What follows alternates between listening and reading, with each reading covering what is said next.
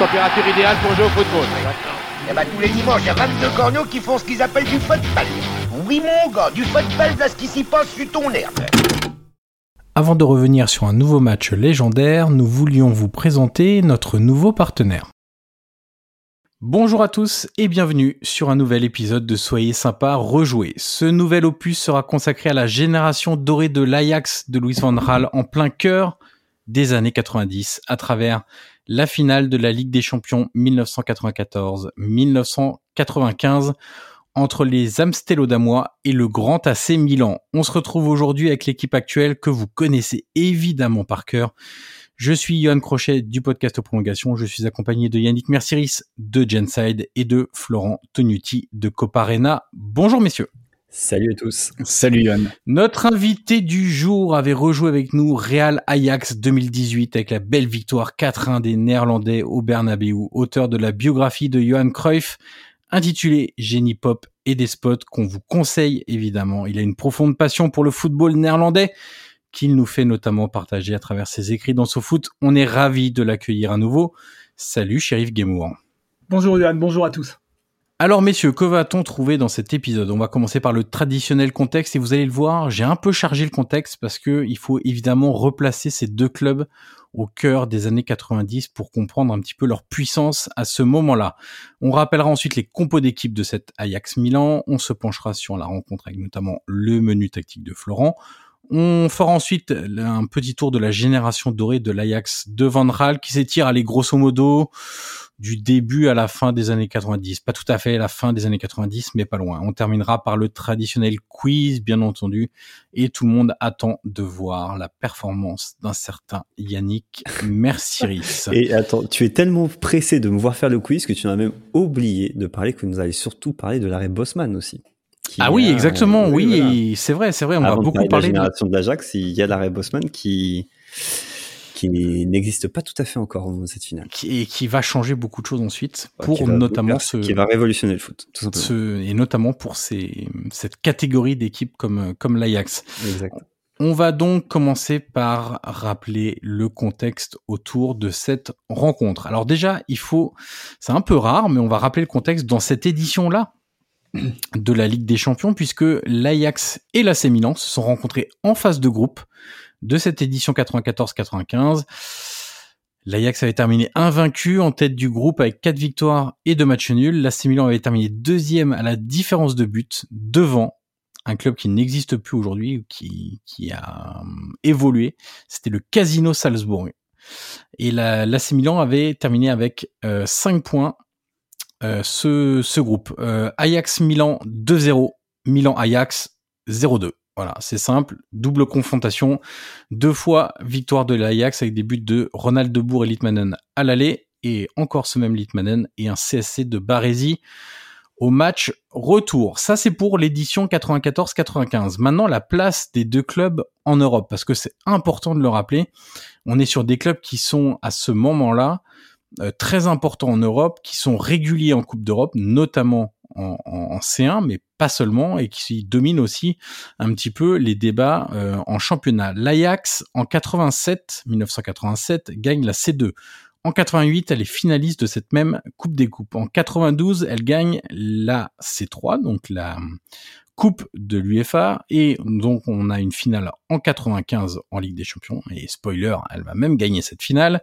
L'année d'après 96, finaliste à nouveau de la Ligue des Champions mais cette fois-ci défaite contre la Juve au tir au but et en 97, elle fait demi-finale de la C1 encore face à la Juve et elle perdra. Donc on est vraiment sur quand je parlais de génération dorée, c'est à la fois les joueurs, mais aussi, on, va en parler un petit peu de, de Louis Van Raal, un, maître parfait et absolu euh, qui gère ces, ces joueurs-là. Du côté du Milan, Milan a remporté la Ligue des Champions 89-90 avec Arrigo Sacchi, puis une finale en 93, une victoire en 94 avec Capello, souvenez-vous, le Barça de Cruyff n'avait vraiment pas résisté face au Milan de Capello, 4-0 en finale. Et puis ce qu'il faut préciser, c'est parce que là j'ai fait 89-90 et je suis passé à 93-94 d'un seul coup, et donc 95 il y a aussi cette finale contre l'Ajax. Mais pourquoi il y a rien en 91-92 91, il y a euh, l'affaire OM Milan, le projecteur en panne. Euh, Milan qui refuse de reprendre après l'interruption d'une quinzaine, vingtaine de minutes. Défaite 3-0 sur tapis vert du coup. Donc euh, Milan est éliminé en quart de finale, si ma mémoire ne me fait pas défaut. Et Milan, en plus, à cause de ce comportement, du refus de reprendre le match, est exclu de Coupe d'Europe lors de la saison 91-92. Voilà pourquoi il y a un petit trou dans ces deux années côté AC Milan. Je termine le contexte. Vous voyez, c'est assez complet, mais euh, je pense que c'est un bon moyen de, de débuter ce podcast. La saison de l'Ajax, évidemment, vainqueur du championnat et vainqueur, pas simplement vainqueur, vainqueur en étant invaincu, 34 matchs, 27 victoires, 7 matchs nuls, vainqueur de la Super Coupe des Pays-Bas et donc vainqueur de la Ligue des Champions. On va y revenir largement dans cet épisode. Du côté du Milan, quatrième en Serie A derrière la Juve, la Lazio et Parme. Une défaite en huitième dans un derby face à l'Inter en Coupe d'Italie. Donc la saison, elle est quand même pas géniale. Il y a la petite victoire en Super Coupe qui est un peu le trophée de consolation. il y aura donc cette finale de Ligue des Champions. Voilà pour le contexte. C'est assez... Euh, assez dense, mais ça explique à la fois que les deux équipes s'étaient rencontrées en phase de groupe, donc elles se connaissaient très bien. Et on va voir avec Flo si euh, il y a des ça a une influence sur euh, le déroulé de cette finale qui n'est pas la finale de l'année. Enfin, euh, c'est la finale de l'année, mais c'est pas la finale incroyable euh, en Ligue des Champions. C'est pas celle dont on se souvient forcément en termes de jeu. Flo, tu me corrigeras, mais bon, c'est pas. Alors qu'elle est super sexy. Ouais, exactement. Elle est ultra ultra sexy cette finale. Bah, disons que, en fait, c'est, elle est assez fermée. Il y a assez peu d'occasions des deux côtés, mais le, le fait qu'il y ait quand même un vrai, une vraie opposition de style entre les deux équipes ça rend un peu le, le, le, le, match intéressant parce que les deux équipes ont des trucs, des projets très identifiés que je décrirai après. Mais euh, et du coup, rien que cet affrontement-là, ça donne un intérêt. Il y a quand même une intensité dans cette finale, mais c'est vrai que les défenses prennent le dessus sur euh, sur les attaques un peu des deux côtés jusqu'en fin de partie. Est-ce que le plus beau geste de cette finale, c'est pas le coup de pied de côté de Louise Van Gaal si. euh, On est d'accord avec ça. Alors, je vous invite les gens, allez un petit coup sur YouTube, vous regardez un résumé de la finale, et il y a un coup de pied sauté, mais qui aujourd'hui serait un même magnifique. Louise Van Gaal qui il, saute haut. Hein. Franchement, je savais pas qu'il pouvait sauter aussi haut. Mais Sheriff, euh... euh, voilà, il limite De Saï qui aurait eu un, un pied haut, et, et voilà. Sheriff, ce match, ça montre aussi à la fois plein de choses chez Louise Van Gaal. Ça montre sa folie à travers ce geste ça montre ses capacités, son adaptation tactique, euh, parce que il met en échec quand même l'AC Milan et l'AC Milan de Capello. Alors même si on est sur la fin de l'AC, le grand AC Milan de Capello, on est quand même face à une équipe euh, avec un très très gros effectif. Euh, et puis ça montre aussi le Vandral qui gagne. Tout simplement, c'est un peu les trois facettes qu'on a eu de Vandral tout au long de, de sa carrière, Sheriff. Ouais, puis il y a le côté, il y a le côté stratège hein, dans le c'est le Van il y a toujours un calepin, un stylo, une clope aussi. Ça, c'est marrant parce que j'ai vu des images et tout un peu de la, campagne. Et bon, c'est un peu caché. Bon, euh, sur le banc, il fume des clopes. Hein. Je savais pas. Bon, parenthèse fermée. Et non, non, il y a toujours la, la, la, concentration à l'extrême, euh, de bien observer. De... Bon, on va parler du coaching hein, tout à l'heure. Euh, il prend des notes et il vit, il vit vraiment le, le truc. Évidemment, faut oublier qu'il a une bande de gamins, donc il y a des, il y a des tauliers avec euh, Blint et Rijkaard, hein, qui sont les plus âgés, mais euh, Van Gaal, c'est un peu le papa aussi, quoi. C'est une très très jeune génération, on va en reparler.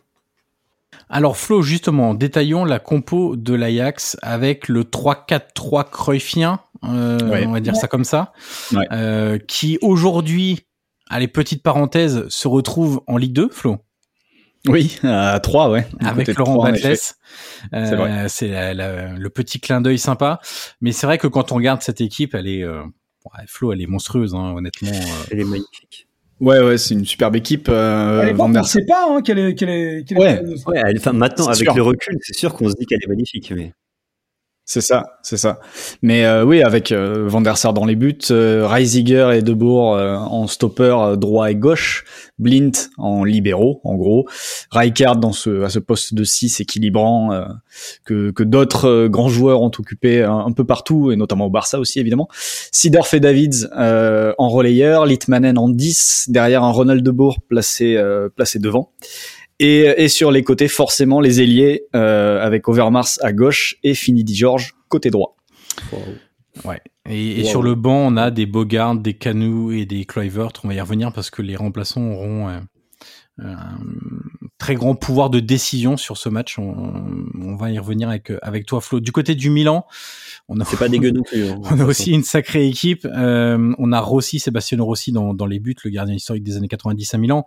Une défense, Panucci à droite, Costa Curta Barisi dans l'axe et Maldini à gauche. On a ensuite un, une ligne de 4 avec Donadoni et Boban sur les côtés. Donadoni à droite, Boban à gauche. Albertini de Sailly dans l'axe et puis Massara, Marco Simone euh, devant. Donc on a encore là aussi une sacrée équipe avec euh, des internationaux. Alors là, il y a beaucoup plus d'expérience pour le coup euh, que du côté de, l'Ajax, même s'il y a encore quelques jeunes du côté de Milan, mais c'est vraiment on est sur deux des plus belles équipes des années des années 90 et c'est évidemment pas une surprise de les retrouver à, à ce niveau-là de, de la compétition.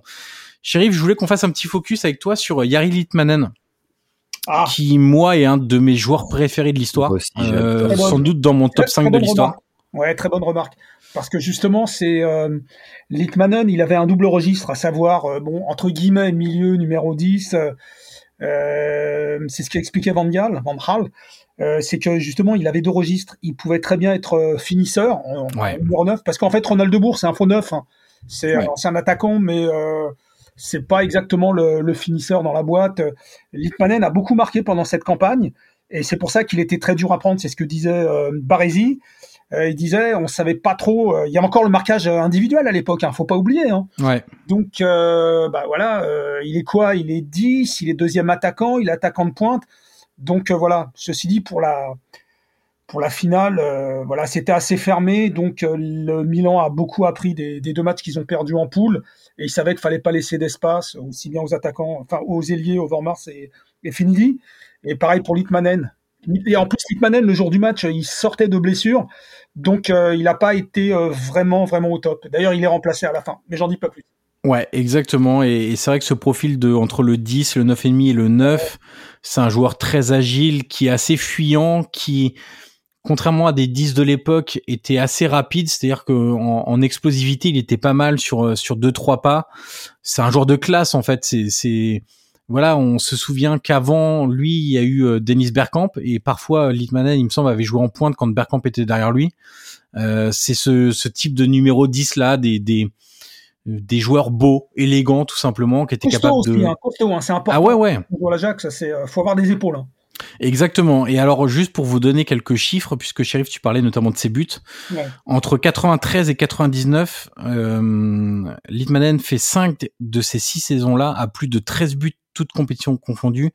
Il atteint même 36 buts en 94 et 26 buts en 95. D'ailleurs, en 96, l'année encore d'après, il finit meilleur buteur de la C1. L'Ajax va en finale et perd contre la Juve. Et il finit avec 9 buts, ce qui est, alors aujourd'hui, on se dit 9 buts quand on a connu l'ère euh, Ronaldo Messi, c'est, c'est pas grand chose, mais dans les années 90, ouais. finir avec 9 buts en Ligue des Champions, c'est quand même pas mal. Et il finit et il finit troisième euh, au Ballon d'Or 95 et huitième en 94. Vraiment pour les gens qui il connaît, enfin tu vois, derrière il est, enfin c'est, il signe au, au, Barça, je crois. Ouais. Ouais. C'est c'est une, c'est un très très très gros joueur des années on 80. Va, on va en parler. Euh, voilà.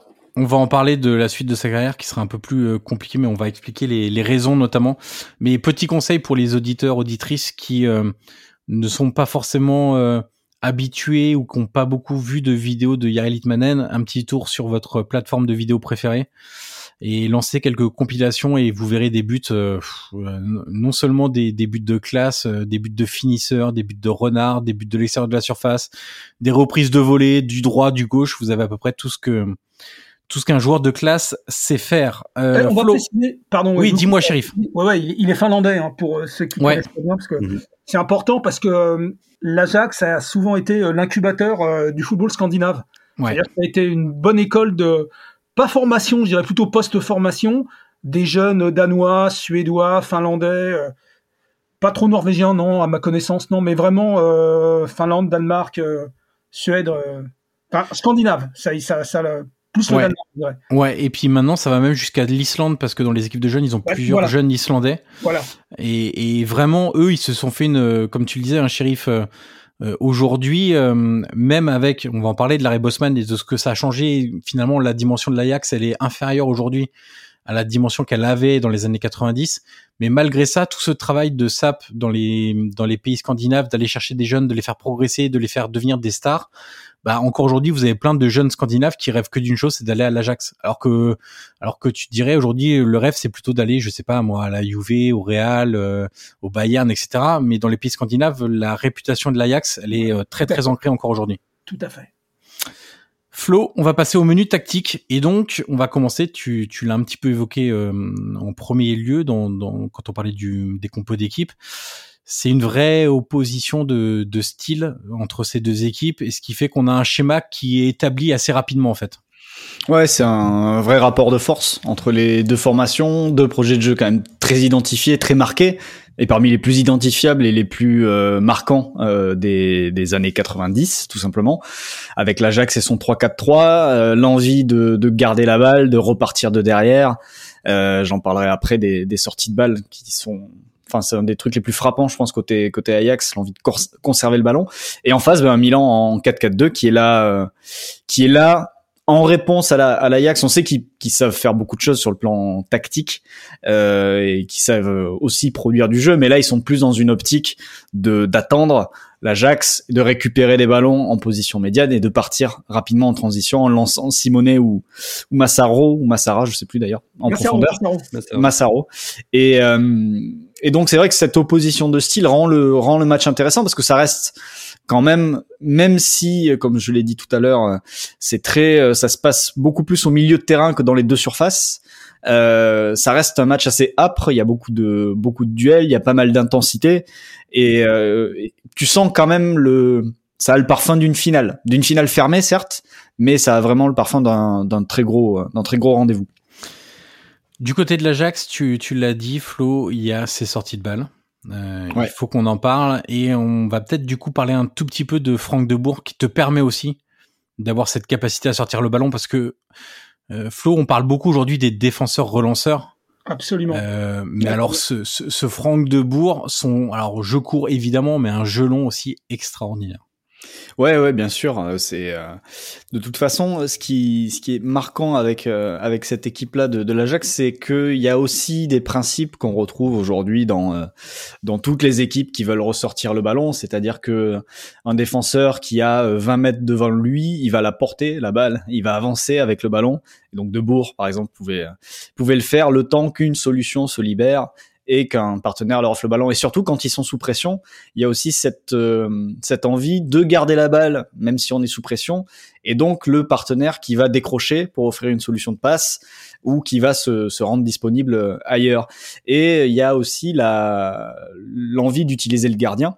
Ce Van der Sar n'a jamais été très réputé pour son pour son jeu au pied. Néanmoins, l'Ajax s'appuie beaucoup dessus plutôt que bah voilà quand euh, un, attaquant du Milan sort un petit peu au pressing, euh, plutôt que de balancer, généralement les joueurs de l'Ajax ils font demi-tour, ils vont revenir sur le gardien et ils vont relancer un nouveau temps de jeu à partir du gardien. Et ça c'est des choses voilà que l'Ajax pratique depuis euh, des années et des années. Et d'ailleurs, Flo, je me permets de te couper. Ça a failli jouer. Euh, c'est le jeu entre guillemets, hein, mais de prendre des risques. Il y a un moment donné en première mi-temps où Van der Sar est pas loin de se faire contrer de se faire contrer en effet ouais. Je sais plus quel est l'attaquant qui sort mais ça ça passe pas loin ouais ça finit en touche il me semble derrière. Mais euh, mais ça reste voilà quelque chose de très important. Et d'ailleurs sur le sur le but qu'ils inscrivent en fin de partie euh, ça part d'une action où ça, ça repart de derrière, ça part d'un centre de Milanais, je crois, et d'une euh, d'un dégagement des points de, de Van der Sar. Mais ensuite, il n'y a pas de panique, la balle est posée au sol, et je crois qu'en une quarantaine de secondes et une dizaine de passes, et à chaque fois qu'un joueur de l'Ajax a un peu d'espace devant lui, ben, il va avancer jusqu'à fixer un adversaire, puis donner la balle euh, à un partenaire démarqué. Et juste en répétant ces principes-là euh, dans toutes les zones du terrain, ben, ils arrivent jusqu'à cette libération de, de Kluivert et la passe décisive de Rijkaard qui est allé fixer la dernière ligne avant de donner le ballon. Donc euh, un petit but qui symbolise aussi un petit peu cette envie-là de, de l'Ajax de, de, poser le ballon et surtout ben, quand on a un espace à attaquer, on l'attaque jusqu'à ce qu'une solution soit offerte par un partenaire. Et puis euh, vient l'entrée, le, le, la capacité de lecture en cours de match de Louis Van Raal, shérif, avec euh, les entrées à la fois de, de Canou et de Kluivert qui vont alors, est-ce qu'on dit changer le match complètement Mais en tout cas, les qualités aussi individuelles de ces deux attaquants sont supérieures aussi à ce qu'il y avait à ce moment-là sur le terrain. Et donc, ça, ça élève, entre guillemets, ton coefficient de dangerosité pour, pour les Milanais. Euh, ouais, tout à fait. Euh, globalement, en fait, euh, on a senti que euh, Van Gaal veut gagner le match. Donc, il passe à quatre attaquants. Alors, 3, 4, 5, j'ai pas envie de trop entrer dans le détail. En tout cas, il fait rentrer deux numéros 9 à savoir Kluivert et Canou. Clairement, il veut gagner la finale. On était embourbé à 0-0, donc il sent que les individualités peuvent faire la différence. Alors que, une fois de plus, euh, le Milan, euh, c'est pas qu'ils étaient favoris, mais bon, sur l'expérience, mais une fois de plus, ils ont été très marqués par les deux défaites qu'ils ont subies contre l'Ajax. Donc, ils étaient vraiment en attente. C'est un match très fermé et ne surtout pas laisser d'espace à l'Ajax. Globalement, ils, ils, sont bien parvenus. Mais voilà, sur la fin, il y a le, il y a la petite poussée euh, juvénile, euh, il y a Van Gaal qui joue un peu son va-tout. Lui, vous voulait pas aller en prolongation, c'est clair. Donc, euh, c'est un coup de génie. C'est mais moi je me rappelle, j'ai vu la finale en direct et c'est Jean-Michel Larquet qui la commentait et il disait oulala, oulala Thierry, l'Ajax est passé à quatre attaquants. Vous imaginez un entraîneur faire rentrer quatre attaquants Voilà, il a il a tout dit. C'était ça bien sûr. Ouais, parce que Flo, les, les remplacements, donc c'est 53e, Sidorf sort pour Canou, donc Sidorf qui est en relayeur droit sur ce match. En milieu, ouais. Et 70e, c'est Litmanen qui sort pour, euh, pour Kluivert. Ouais, en fait, c'est un changement de, de, de, profil de joueur parce qu'en fait, quand, euh, quand Sidorf sort, c'est juste Debourg qui recule à sa place, ouais. euh, Ronald Debourg, et du coup, l'Ajax se retrouve avec un vrai point d'appui devant, c'est-à-dire que quand en première mi-temps, Debourg pour pour recevoir le ballon devait un petit peu décrocher euh, tu trouvais pas forcément de profondeur en fait. Tu avais du mal à trouver de la profondeur. Donc lui, il décrochait, il remisait euh, sur, euh, voilà, ça créait des triangles. Il remisait sur son ailier qui était généralement, ça passait vers vers Finidi quand lui décrochait. Litmanen était plus côté côté gauche, axe gauche. Et euh, du coup, tu étais un petit peu arrêté. En fait, Canou, lui, avec son envergure, avec avec son jeu de tête, bah, tu pouvais le, le toucher de manière plus directe et surtout beaucoup plus collé à la défense de l'Ajax, ce qui te permettait de, de l'Ajax du Milan, ce qui te permettait ensuite de servir un, un Debourg désormais relayeur lancé. Et du coup, si Debourg est lancé, tu peux aussi lancer derrière euh, Finidi George dans la profondeur.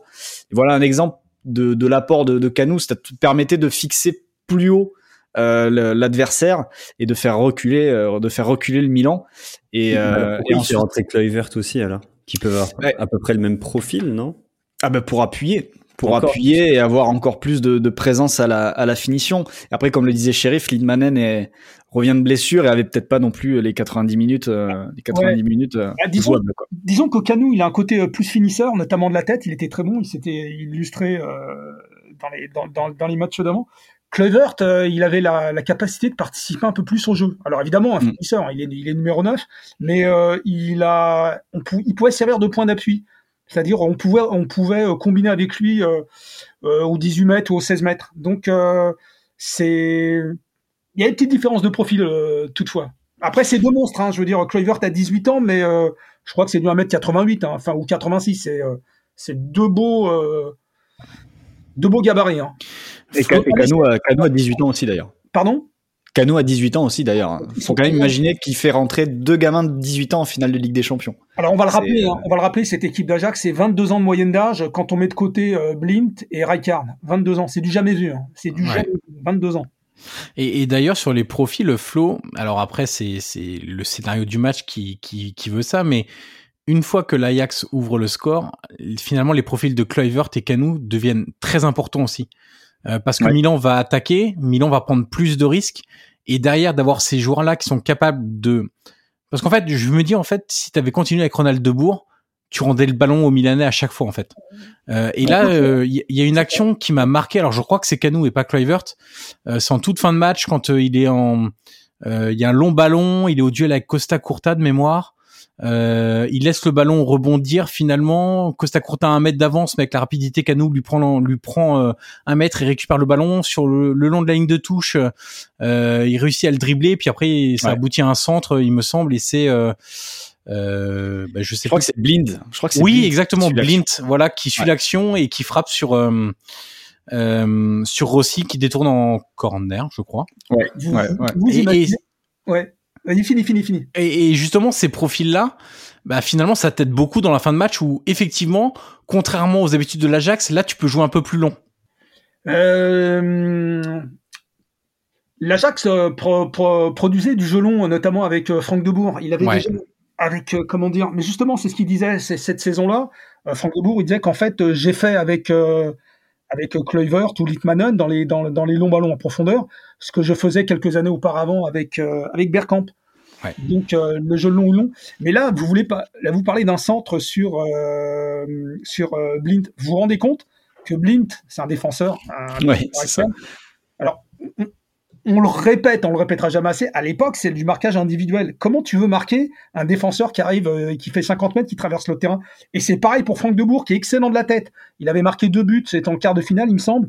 Euh, c'est problématique parce que voilà bon c'est la fameuse polyvalence euh, de l'Ajax euh, bah, quand les attaquants y sont pris il y a toujours quelqu'un qui vient faire le, surnombre donc euh, c'est très problématique euh, pour l'adversaire et, et d'ailleurs Flo Debourg est pas loin de faire une Basile Boli au Milan en, tout début de match sur un corner ouais. alors la tête n'est pas tout à fait identique mais mais bon c'est c'est un peu le même type d'action d'action que ce que Milan avait connu deux ans auparavant pour le coup. D'ailleurs, c'est une des rares occasions, des rares vraies occasions de la première mi-temps, parce que côté milanais, il y a une reprise de, je crois que c'est Marco Simone, deuxième poteau, en juste avant la pause. Mais euh, mais c'est vrai que ouais, comme je le disais, la, la première mi-temps est très fermée. Les deux les deux équipes dans les dans les 30 derniers mètres, dans leurs 30 derniers mètres, restent assez souveraines. Ouais. Et en deuxième, euh, l'entrée de Canou fait un petit peu pencher la balance côté Ajax même si, euh, même, mais il n'y a pas non plus d'énormes occasions. Et c'est vrai que au final, cette, cette, finale se joue sur une question euh, d'efficacité, parce que l'occasion de Kluivert, il y a aucun autre joueur, je pense, qui a une occasion aussi aussi grosse dans le match. Et euh, voilà, il en a qu'une, il la met au fond. un, un joli, joli but, mais c'est un but d'un mec qui s'arrache, etc., qui, qui est lié aussi bah, à la jeunesse, l'envie qu'il a, et que sa célébration aussi, elle est folle derrière. Enfin, il retourne son maillot, il montre son nom euh, dans le sens voilà, euh, un peu à la Balotelli, euh, tu vois, c'est moi, je me montre, euh, je suis un gamin de 18 ans. d'ailleurs, c'est pas le plus jeune buteur de l'histoire de la finale de Ligue des Champions? Il me semble que si, oui, oui. Ouais. Toujours encore, il me semble. Mais, mais son but, il est assez dingue d'ailleurs parce que c'est même pas sur une reprise d'appui en fait qui tend la jambe parce qu'en fait c'est je crois que c'est Lentini qui lui ôte le ballon sur son tacle mais en fait le ballon va sur dans la prolongation du geste va sur le pied gauche de Kluivert qui qui s'étend parce qu'il a des grandes des, des, des très grandes jambes. Ah, c'est un pointu, tu peux le dire. Hein. Ouais, voilà, c'est ça qui s'étend et qui marque du du pointu, mais mais le but. Le but à la Inzaghi un peu. Hein. Ouais, mais le moi le but je le trouve fou parce que en fait, il est en déséquilibre à ce moment-là. Il est pas sur, tu vois, il est pas sur ses appuis, il est pas en reprise d'appui, il vient de se faire tacler et c'est vraiment un, un, espèce de réflexe de tendre la jambe et de mettre le pointu. Je trouve que au-delà de la construction dont ouais. tu as parlé Flo, euh, la construction qui est belle, ah. le but, je le trouve beau même s'il est marqué du pointu en fait. Oui, c'est important. Ce but, il a une histoire. N'oubliez jamais, euh, les Italiens sont les rois de la défense. Alors, quand tu parviens à perforer, à éventer une défense italienne axiale, c'est que tu as du génie. Ouais. C'est ce qui s'est passé. Je veux dire, attends, quand tu as Costa Curta, Baresi, ça prend pas de but. C'est imperméable, c'est italien, c'est tout ce que tu veux. Je parle pas de Catenaccio, on va pas parler de, de choses idiotes. Mais... Euh, c'était symbolique en fait. Voilà, c'est des petits jeunes euh, sur euh, comment ça s'appelle des décalages qui viennent du côté gauche euh, jusqu'à l'axe avec un relais avec Rijkaard, il me semble. Et euh, tu perces une défense axiale italienne. Voilà, tout ouais. est dit. C'est la jeunesse, c'est l'imagination face à, à l'expérience, mais l'expérience qui ne sert à rien finalement parce qu'ils sont ils, ils, sont battus. Et tactiquement, c'est euh, c'est un chef-d'œuvre quoi ce but. Ouais, exactement. Euh, alors messieurs, on va passer à à une partie qui est importante, euh, qui n'est pas foncièrement liée à ce match-là, mais qui qui va expliquer le fait que bah, une Ajax en finale de la Ligue des Champions, c'est possible de le revoir ponctuellement, mais pas aussi souvent que euh, revoir à l'époque, euh, je sais pas, une équipe comme la Sampdoria en finale de Coupe d'Europe, une équipe comme l'Ajax, euh, le PSV, Benfica, Porto. Enfin, c'était courant à l'époque d'avoir ce, type de club-là en finale de, de Coupe d'Europe. C'est devenu un peu plus euh, un peu plus compliqué aujourd'hui. Et ça s'explique notamment, alors Yannick, tu, tu vas nous en parler, et puis Sheriff pourra aussi en l'évoquer, parce que Sheriff a fait un papier sur Eurosport il y a, il y a deux, il y a quelques mois, il y a deux mois, je crois, de mémoire. Semaines. Ouais, voilà, c'est ça, euh, sur sur l'arrêt Bosman et ses conséquences sur le football européen. Yannick, on va commencer bah, par déjà déterminer ce que c'est l'arrêt ouais, On va expliquer un peu ce que c'est. Mais c'est très bien si Sheriff, en plus, a fait un papier, il pourra corriger mes, mes erreurs et nous dire un peu plus euh, en détail. Je vais faire exprès de ne pas tout raconter parce que ça reste quand même une décision de justice. En gros, l'arrêt Bosman, c'est ce qu'on appelle aujourd'hui une jurisprudence. Donc c'est une décision de justice qui fait que cette décision-là, eh ben, va changer la loi en fait. Donc voilà, c'est ça euh, qui est une jurisprudence aujourd'hui et le droit en est euh, en est plein, on en a plein plein plein. Et Bosman c'est quoi? Bah, beaucoup de gens pensent euh, Ray Bosman, mais personne ne sait qui c'est. Bosman en fait c'est un mec, c'est un joueur de foot belge et euh, l'histoire est toute con. Hein. C'est en 90, il veut quitter le Royal Football Club de Liège, je crois que c'est celui-là. Et il veut signer à Dunkerque. Oui, il y a des gens qui ont envie de faire ça. Il y a des gens qui ont envie de signer à Dunkerque, c'est possible. Et le mec, il le dit, ok. Sauf, il est en fin de contrat. Sauf qu'à l'époque, quand on est en fin de contrat, ça nous paraît aberrant aujourd'hui, mais il y a une indemnité de transfert qui doit être payée. C'est-à-dire que le club vendeur, entre guillemets, doit se mettre d'accord avec le club acheteur. Donc voilà, c'est comme ça que ça marche. Aujourd'hui, ça nous paraît complètement fou et absurde, mais c'est comme ça. Dunkerque refuse de le faire, euh, Liège refuse de lâcher son joueur, et du coup, Bosman, il lâche pas l'affaire non plus. Et direction tribunal. Je passe tout le bordel d'un tribunal, etc. On est en 90. Hein. La Cour de justice de la communauté européenne, à l'époque, hein, c'est pas encore l'Union européenne, tranche en faveur de Bosman en 95, en décembre 95. Ça veut dire que le mec a attendu 5 ans avant d'avoir gain de cause, hein, quand même. Et c'est ce qu'on appelle, du coup, l'arrêt Bosman, jurisprudence Bosman, etc. Et pourquoi, en fait? Euh, Qu'est-ce qui est fait que euh, ça, qu'il y a eu cette loi entre guillemets? Pourquoi la, Cour de justice européenne a, rendu ça? Euh, Tout simplement parce que on est dans dans l'espace européen, future Union européenne, et et donc du coup, ça touche à la liberté de circulation des travailleurs, parce que les footballeurs restent tout de même des travailleurs comme les autres qu'on le veuille ou non, ça reste des voilà des salariés. Et donc euh, en Europe, il est interdit euh, d'interdire la circulation des, travailleurs au sein de au sein de l'Union. Donc ça a deux conséquences immédiates. La première, c'est que cet arrêt Bosman va euh, va interdire les indemnités de transfert entre guillemets, en tout cas va faire disparaître des indemnités de transfert pour les joueurs en fin de contrat, ce qui est aujourd'hui ce qu'est le football actuel. Et l'autre et très grosse euh, transformation aussi, ça va être la fin des quotas dans les clubs. Je m'explique. Si vous regardez la compo du match euh, qu'on rejoue, il y a trois joueurs étrangers. Litmanen euh, à l'Ajax, Litmanen, Kanou et Finidi. du côté du Milan, je crois qu'il n'y en a que deux, De Sailly et Boban. Boban, ouais. voilà. Boban, Boban, c'est bien ça. C'est ça. Et avant, on avait le droit qu'à trois joueurs étrangers par club par club, hein, c'était même pas sur la feuille de match, c'est par club. Ce qui fait que euh, bah, on avait des joueurs, comme vous l'expliquiez, on avait des équipes en fait qui étaient euh, qui bougeaient moins et, et, on avait beaucoup de Néerlandais euh, à l'Ajax, beaucoup de Français euh, par exemple à l'OM, beaucoup d'Italiens à Milan, etc. Et en fait, cette, cet arrêt Bosman là va faire exploser tout ça parce que bah c'est une discrimination en fait c'est une discrimination d'interdire les gens de travailler. Il y avait que le football qui était comme ça. Ouais, c'est une entrave, une entrave à la libre circulation des, des, travailleurs. Exactement. Et donc du coup, bah, ça va donner, euh, ça va donner naissance à une vraie révolution dans le monde du foot. C'est euh, la libre circulation des travailleurs, donc des footballeurs. Et, euh, et, il va y avoir des règles qui vont changer. Aujourd'hui, les règles, par exemple, je prends pour la Ligue 1, on a le droit à quatre joueurs extra-communautaire. Ouais. je vous explique un peu ce que c'est qu'un joueur extra-communautaire. C'est censé être du coup un joueur qui est hors de l'Union européenne. On est d'accord. Sauf que. C'est pas si simple. Exactement. Les gens sont bien malins en plus. En particulier les Italiens, ils savent très bien le faire aussi. Euh, en fonction des lois des pays, euh, on peut plus, plus rapidement avoir la nationalité du pays. Alors je sais plus ce que c'est en Italie, mais en France c'est 5 ans de présence sur le territoire, je crois. En Italie, je crois que c'est un peu moins, il me semble. Et donc en gros, il y a beaucoup de joueurs qui ont des doubles nationalités. Euh, Di Maria, je crois qu'il est italien. Euh, Di Bala aussi, qui est argentin mais qui est aussi italien, euh, espagnol. il a eu la nationalité française récemment, il me semble. Qui ça? Thiago Silva. Thiago Silva, bien sûr, Marquinhos, enfin bref. Il y a ce côté double nationalité. Navas est espagnol, c'est pour ça qu'il est au PSG aussi, qui prend pas la place d'un extra-communautaire. Alors on précise juste hein, que par contre ils doivent rester dans leur sélection de départ. Hein. On peut pas être international français. Exact. Oui, bien sûr. C'est oui, bien sûr. C'est une nationalité, on va dire, euh, euh dire civique. Euh, politique, mais pas sportive. Voilà. Et au-delà de ça, donc euh, ok, ça c'est, aujourd'hui c'est comme ça. Et aujourd'hui, euh, il y a plein d'autres pays hors Union européenne qui ne sont pas considérés comme extra-communautaires. Euh, suite aux accords, je vais vous passer les noms, mais accord Malaja ou Malaya, l'accord Coplac, etc., qui sont d'autres joueurs qui ont fait valoir leurs droits. La Russie, la Suisse. Tous les pays de l'Est, une partie de l'Afrique, oui, oui. Exactement. Et 79 pays africains, Caraïbes ou Pacifiques aussi sont inclus dedans. Ce qui veut dire qu'aujourd'hui, grosso modo, tu peux avoir euh, beaucoup d'étrangers, dans le sens étranger, euh, hors de la nationalité du club, sans trop trop de problèmes. C'est facile.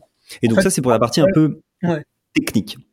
Mais derrière, il y a des conséquences beaucoup plus profondes. La première, c'est l'explosion du marché des transferts. Pourquoi? Parce que les clubs, bah, aujourd'hui, euh, après ça, ils peuvent acheter plus de joueurs puisqu'ils sont moins limités et acheter des joueurs prometteurs en devenir loin de chez eux donc potentiellement aussi moins cher.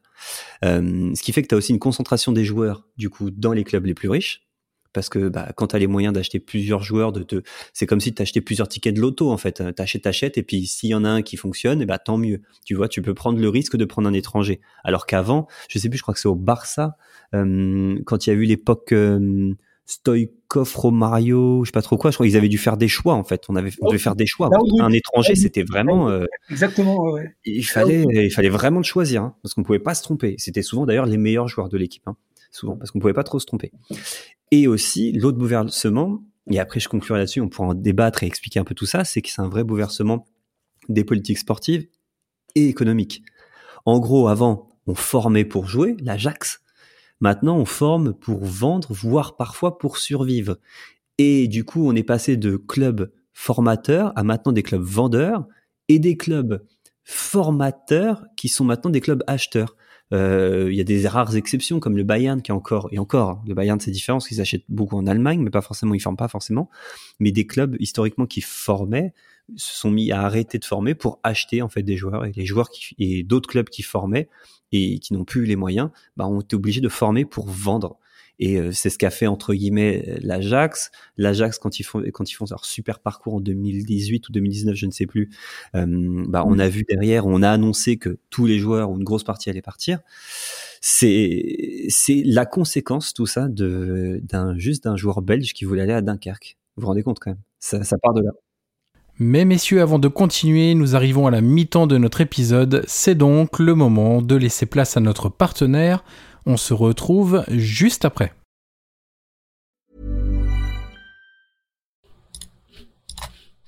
Do you need a New Year's resolution for your wallet? Getting a better night's sleep has never been more affordable, especially if you overspend on all those online holiday sales and need to tighten the belt on your bank account. With a Nectar mattress, prices start at just $499, and you get $399 in accessories thrown in, plus $100 off, a 365-night home trial, and a forever warranty. Go to NectarSleep.com and join the over 2 million people who are already sleeping on a Nectar mattress this year. Euh, Shérif, est-ce que tu voulais rajouter quelque chose sur, euh, sur cette... à dire, hein, bien sûr. Donc, euh... Non, non, bien sûr. Non, non, mais euh, c'est, c'est, c'est comment dire, c'est un arrêt qui a complètement bouleversé l'économie et le, les enjeux sportifs euh, du football européen d'abord, euh, au point de, bah, justement, alors c'est marrant parce que l'Ajax, il représente les deux mauvais côtés de, de l'arrêt Bosman. Le premier mauvais côté, bah, évidemment, ils ont été pillés parce que, évidemment, avec tous ces joueurs talentueux, euh, fin 97, euh, c'était plié, toute l'équipe était partie, y compris Van Gaal au Barça. Et le deuxième mauvais côté, c'est bah, justement, c'est qu'en débarquant à au Barça, euh, tous les Hollandais, il y avait pas mal de, de joueurs de l'Ajax, à tel point qu'on a appelé l'Ajax de Barcelone. et tous les Hollandais qui sont arrivés, je crois qu'ils étaient neuf à un moment, du gardien jusqu'à l'attaquant. On va en parler, ouais. Donc voilà, c'est un truc qui a complètement bouleversé, et à mon avis, dans, dans, dans le mauvais sens du terme, parce qu'il faut pas oublier que les années 90, ça a été comment une, une belle décennie de football en fait, parce que à côté de l'Ajax, qui est une belle école de jeu hein, que tout le monde admirait, bah nous on avait Nantes quand même, qui était une belle école de jeu, hein, mhm. euh, qui a fait demi-finaliste euh, en 96, il me semble, éliminé par la Juve, et on avait à l'autre bout de l'Europe, on avait le Dynamo Kiev euh, de la Lobanovski, la troisième mouture avec les Rebrov et euh, Et début des années 2000, tout ça s'est plié. Nantes a disparu, Dynamo Kiev a disparu, l'Ajax a disparu ils sont revenus hein, épisodiquement. Et en fait, euh, c'est c'est toute une sensibilité des, des, différents styles de jeu. Certains pays, euh, Je pense par exemple à l'ex-Yougoslavie, certains pays de l'Est et tout, la Belgique, l'Écosse, on avait encore des clubs comme ça. Ils avaient un style, une sensibilité qui a été complètement arasé, qui a été qui a complètement complètement disparu quoi. Et ça c'est c'est c'est dommage. Et, ça a fait aussi très mal aussi. on parle des clubs et ça a aussi fait très mal aux sélections, notamment l'Angleterre qui a eu euh, là, ça va un peu mieux avec ces jeunes, mais avec la première ligue, etc. Il se, en fait, il, le fait de d'acheter les joueurs au lieu de les former, euh, et pour les clubs, ça peut être mal, mais au global, quand ça va comme euh, en première ligue où finalement on, on achète plus qu'on forme, ou en tout cas on laisse pas la possibilité aux joueurs d'eux, bah, ça peut faire aussi très mal à, une sélection, mine de rien. Et tout à fait, tout à fait. Ça, ils se sont rendus compte euh, fin des années 2000. Mais pour en venir euh, au premier dégât de, de l'arrêt Bosman, bah, c'est tout simplement nous, notre championnat, notre D1, notre L1. Euh, dans les années 90, pratiquement tous les ans, on a au moins un club français en demi-finale d'une Coupe d'Europe. On est bon à la formation. On a des bons joueurs, on a des bons entraîneurs et on a des bons présidents. Parce qu'aujourd'hui, hein, il y a la crise et tout. On va, on va pas, on va pas s'apesantir. Mais il faut savoir qu'en dans les années 90, on avait euh, le package complet. Il faut pas oublier qu'au tout début des années 90, euh, comme le rappelait Darren Tulette, euh, ben, les grands, il y a des grands joueurs allemands et anglais qui viennent jouer chez nous, à Marseille, à Monaco. C'est vous dire là. Et tout ça, ça a volé en éclats. On avait des très bons clubs, hein, je ne vais pas tous les citer. Ben, ils ont été progressivement pillés. Et bon, alors heureusement, il y a eu un effet de vase communicant avec tous nos meilleurs joueurs qui sont partis en Italie Bon, ça nous a donné la Coupe du Monde 98, mais à partir du début des années 2000, nos clubs français ont complètement, euh, ça a été une chute, un effondrement euh, de, nos de, de notre participation dans les Coupes d'Europe. Et ça, moi, je le vis assez mal. Je le vis assez mal parce que je suis désolé, mais dans les années 90, une équipe comme Nantes, euh, Auxerre, Bordeaux, ils tiennent tête aux meilleures équipes européennes. Et c'est plus le cas. C'est plus le cas. Voilà, il y a le PSG parce que bon, il y a un État investisseur derrière. Et on n'est jamais, jamais revenu au niveau des années 90. Mais à l'inverse, tu vois, l'autre débat. Je, rappelle, hein, on avait tout. On avait la formation, les joueurs, les dirigeants et les entraîneurs. Et à l'inverse, tu vois, l'autre débat, c'est que moi, je suis d'accord sur le côté, euh, euh, on a perdu, euh, on était peut-être plus compétitif, etc. En revanche, on est tous d'accord pour dire, je pense aujourd'hui, qu'on est aussi satisfait de voir, notamment la Ligue des Champions, de voir en fait un niveau de performance qui est très très important en fait. Et on se dit, est-ce que, alors c'est difficile de comparer les années, mais est-ce que le fait de mettre tous ces joueurs ensemble, de ne plus être fermé par des nationalités, mais de mettre juste les meilleurs joueurs possibles, peu importe leur passeport, dans des équipes, ensemble ou l'une contre ou l'un contre l'autre, ça a aussi fait, fait naître des performances incroyables au football. Donc tu vois, il y a aussi ce côté-là. Moi, je, me dis, je, je, je, tu vois, je suis partagé en fait. J'essaie de me faire l'avocat du diable parfois, d'essayer de, comprendre. J'essaie de jamais me dire que tout est bien ou tout est mal. Non, il y a aussi ce côté-là. Non, mais c'est pareil pour moi, c'est pareil pour moi. Moi, je ne nie pas qu'il y a eu une augmentation spectaculaire euh, euh, du niveau de, jeu. Euh, je dis pas que c'était mieux avant. Non, non, au contraire, c'est mieux aujourd'hui. Je veux dire, au niveau des. Le problème, c'est euh, c'est que il n'y a pas de juste milieu à un moment, il a été question euh, de faire le fameux 6 plus 5, c'est-à-dire 6 nationaux plus 5, euh, 5, joueurs. Le problème, c'est que maintenant, depuis quelques années, alors je le dis souvent, enfin la dernière finale surprise, c'est 2004 euh, Monaco-Porto, et depuis 2004, en fait, on connaît à peu près tous les ans le plateau des, des, des 8 derniers, c'est-à-dire à partir des quarts de finale. Et euh, moi, c'est pas que je m'en lasse, mais euh, c'est Enfin, c'est toujours les mêmes, quoi. C'est là ces dernières années, euh, globalement, euh, voilà, c'est euh, voilà, c'est quatre pays maintenant. C'est huit clubs et quatre pays. Et alors pour une qualité de jeu qui est extraordinaire, moi je le nie pas. Hein, c'est, je, je, dis pas que c'était mieux avant, mais le problème c'est il y a une, rupture de de, l'équilibre, surtout des, des, des, diversités. Là, je veux dire on n'a plus les clubs écossais, on n'a plus les clubs belges, on n'a plus les clubs des pays de l'Est, on n'a plus les Pays-Bas. Et, je dis ça pourquoi? Parce que ce qui s'est passé justement en 2019 avec le retour de l'Ajax, ça a été vraiment l'épiphanie, ça a été vraiment le, miracle. Tout le monde a redécouvert ce que c'était que le beau football, des petits gamins qui s'éclatent, euh, qui marquent des super buts, qui ont toujours la banane. Bon, ils sont pas allés au bout, c'est pas grave. Mais au niveau de l'émotion, ce qu'on a vécu en 2019, en sachant très bien que ça ne durerait pas, c'est aussi ça le football. C'est, moi, je veux bien le, le palmarès, les statistiques, les, le super niveau de compétition, j'adhère totalement. Mais, quid des émotions? Et là, on l'a vu avec l'Ajax, mais c'est inoubliable. Hein, c'est, je, moi, je, au bout de deux matchs, toute l'Europe connaissait les 11 gars qui étaient sur le terrain. C'est pas un hasard. Il faut en tenir compte.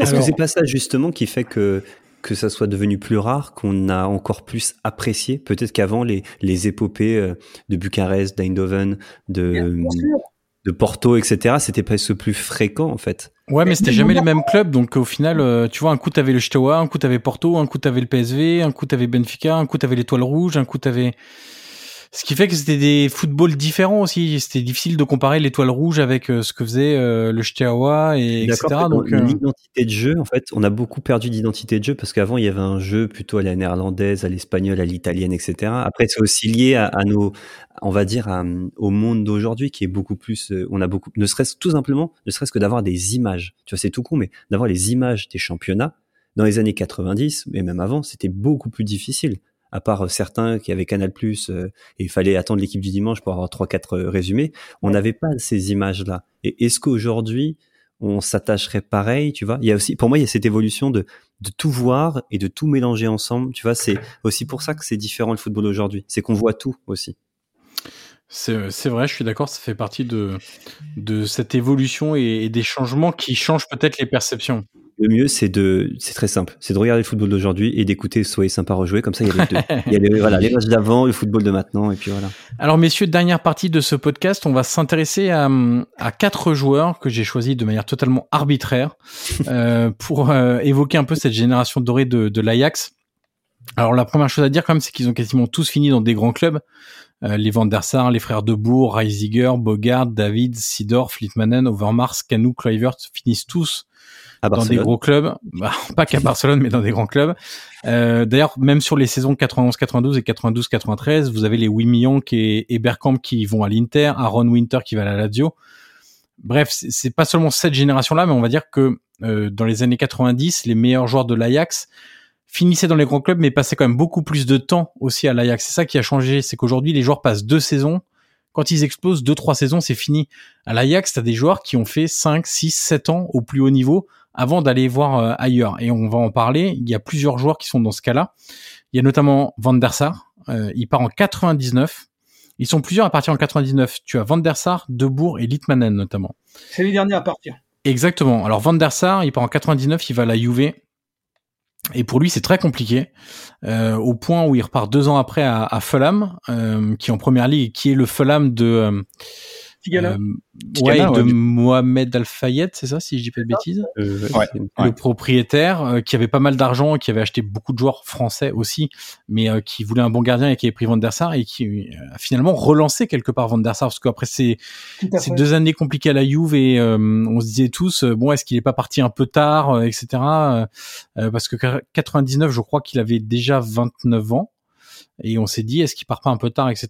Et finalement il fait encore six saisons au haut niveau à United et il arrête à 41 ans. Euh, deuxième profil, on l'a déjà un petit peu évoqué. Van der Sar, juste 30 secondes sur lui. Van der Sar, c'est que aussi, il n'était pas, c'était pas un gardien spectaculaire, mais justement, c'est un gardien qui était toujours bien placé. Il faisait pas des arrêts. Il avait pas le syndrome Jérémy Janot, comme je parle souvent, et, et c'est juste pour ça que parfois, je pense qu'il a, on lui a peut-être dit que c'était compliqué, mais ah, après, il y avait des performances qui étaient vraiment oui. pas à la hauteur à la Juve pour le coup, euh, fin 90, début 2000. Tout à fait. Euh, Franck Debourg, il part aussi en 99 pour le Barça. Et alors là, au Barça, on a du grand Franck de Bourg, cinq saisons, mais c'est surtout le Barça, tu l'as dit, shérif, des Néerlandais. Tenez-vous bien, messieurs, dames. Donc on a déjà Louis Van Raal qui est entraîneur. Et donc c'est lui qui va euh, être euh, la personne qui va pousser pour, euh, pour pas mal de, de transferts de joueurs néerlandais. On a donc aussi Reisiger on a son frère, Ronald Debourg, qui est déjà, euh, enfin, qui arrive le même été que lui. Donc, les deux Debourg arrivent ensemble. Il y avait déjà Reisiger, Kluivert, Bogard, Litmanen, qui arrive aussi en 99. Donc ça, c'est juste pour les anciens de l'Ajax, dont on vient de parler en plus. C'est-à-dire la même génération. Et en plus, tu as Koku, Zenden et Esp, euh, le gardien. Ce qui fait que tu as effectivement neuf joueurs néerlandais au Barça. Et effectivement, c'est devenu. Alors, tu disais tout à l'heure, euh, shérif, si ou alors j'ai mal compris, mais euh, dans le mauvais côté, c'est-à-dire que c'est un peu trop là pour le coup. C'est-à-dire qu'on ah, qu'on bascule un peu d'une identité espagnole à une, idée, à une identité néerlandaise, pardon, vraiment dans l'extrême pour le coup. Tout à fait, ouais. Non, mais ça a été mal vécu. Hein. C'est, euh, il y, a eu quelques titres hein, quand même, et puis bon, il y avait à côté, il y avait euh, des bons joueurs. Je pense à Rivaldo, mais euh, non, le public c'est là a fini par se lasser, a fini par se lasser. Mais bon, à la, à la même époque, il y avait aussi un tout petit peu plus tard, il y a eu cette perte d'identité aussi à Arsenal avec les massifs de la colonie française. Exactement. Euh, Yari Litmanen, parlons-en. On l'a évoqué tout à l'heure. Il part en 99, lui aussi, en même temps que les frères Debourg. Il fait deux saisons au Barça, une à Liverpool. Il retourne à l'Ajax et ensuite il fait plusieurs autres expériences. Euh, tu l'as dit tout à l'heure, euh, Sheriff, euh, il revenait de blessure en finale et ça a toujours été. Alors à partir d'un certain âge, à partir de 96 à peu près, ça a été un peu le grand problème de Litmanen, ses blessures. Euh, voilà, on disait que c'était un joueur en vert. Euh, parce que il passait beaucoup de temps à l'infirmerie et c'est ce qui a vraiment plombé sa carrière. Un peu à l'image d'un Van Basten, t'as le sentiment, alors Van Basten a arrêté net, mais ces deux joueurs, t'as l'impression que voilà, c'est tu sais comme quand t'allumes la lumière, on off, et à partir du moment où il y a eu les premières blessures importantes, c'était off pour Litmanen sur la suite de sa carrière. Ouais, bien sûr. Et puis après, euh, on insiste jamais assez. Faut pas oublier que l'Ajax c'est une école de jeu très très particulière. C'est pour ça que vous remarquerez que la plupart des joueurs qui sortent de l'Ajax, en général, ils réussissent pas tout de suite ou ne réussissent pas du tout dans les clubs où ils arrivent. Prenez par exemple Van, der Veen, hein, qui, est arrivé à Paris, euh, il, n'a jamais pu s'adapter. Regardez le temps qu'il a fallu, à, par exemple, à De Jong au Barça actuellement, ouais. euh, à la Juve. En général, c'est comme ça parce que d'abord, c'est une école de jeu avec euh, un style de jeu très particulier, de la même façon que les ex-nantais avaient du mal à s'exporter auparavant. Et la deuxième chose, c'est que quand on est à l'Ajax, on a un statut un peu euh, princier et euh, en général, on est souvent titulaire. Le simple fait de se retrouver sur le banc, ça perturbe pas mal de joueurs. C'est ce qui est arrivé, entre autres, à, à, à Delirte, euh, à, la Jouve. Lui, c'est le taulier de la de, de, l'Ajax et même des Pays-Bas hein, avec les Oranges. Il arrive à la Jouve. Non, mais la Jouve, non, c'est pas comme ça. C'est t'attends ton tour, tu dois faire tes preuves, t'as des tauliers et il y en a qui le vivent très mal. Donc je pense que c'est un peu ce qui arrive aussi à Litmanen, je, pense. Et le dernier euh, que je voulais mettre en avant, c'est Clarence Sidorf qui part en 95, donc juste après cette finale remportée à la Sampdoria. Et, derrière, c'est Real Madrid trois saisons, Inter deux saisons, puis le Milan dix saisons. Grosse longévité lui aussi. Et c'est le joueur qui gagne quatre Ligues des Champions avec trois clubs différents. Et qui met des frappes de 57 mètres euh, tout droit, comme ça, en pleine lucarne. Mais qui fait, mais qui fait une petite finale pour le coup. Ouais. assez tôt, euh, il fait une finale un peu décevante pour le coup par rapport aux autres en tout cas. Ouais, il est jeune, il est jeune. Ouais.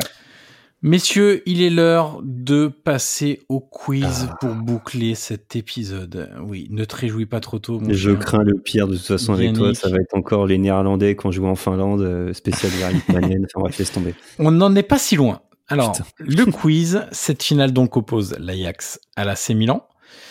L'unique buteur de la finale, c'est Patrick Kluivert. Il quitte l'Ajax pour l'AC Milan en 1997. D'ailleurs, de nombreux joueurs néerlandais ont joué en Serie A. Oh. Il va falloir me trouver les 10 qui ont joué le plus de matchs en Serie A, les 10 néerlandais. Et honnêtement, honnêtement, le quiz est pas dur.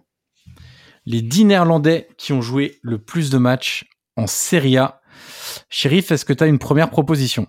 Euh, euh... Historiquement, on va dire Rijkaard pour commencer peut-être dans les Rijkaard est huitième avec 142 matchs joués en Serie A. Huitième. Vas-y, bon, euh, continuez, continuez. Flo. Bah, s'il y a Rijkaard, est-ce qu'il y a Ruud Gullit? J'ai un petit doute. Ouais, Ruud Gullit avec le Milan et la Samp, 178 matchs. Ah si, si, c'est bon. Ok. Ouais, ouais, 178 matchs, il est quatrième.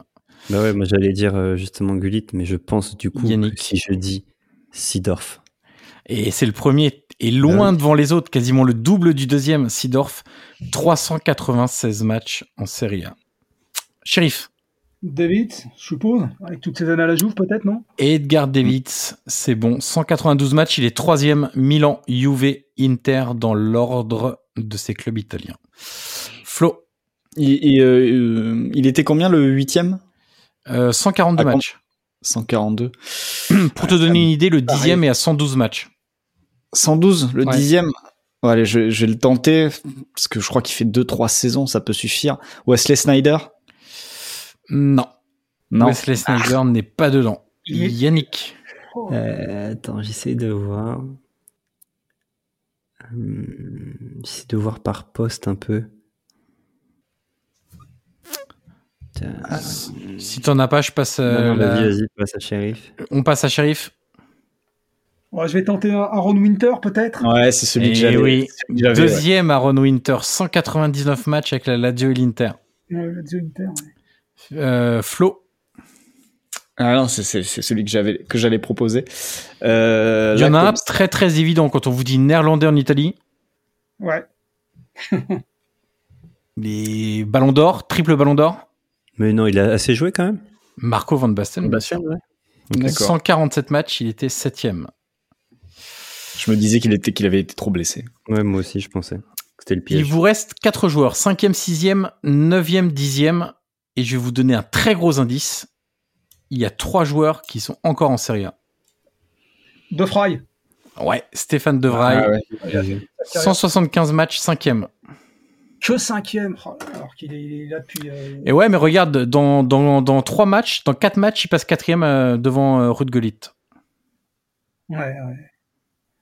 Lui, pour le coup, le, la deuxième place qui est à 24 matchs, euh, il va y arriver, je pense. Ouais, ouais. Alors, qu'est-ce qu'il y a d'autre encore Ah, euh, Yapstam alors Yapstam, c'est celui qui n'a pas joué, qui, enfin qui ne joue pas encore, pardon. 112 euh, matchs avec la Lazio et le Milan, c'est le dixième.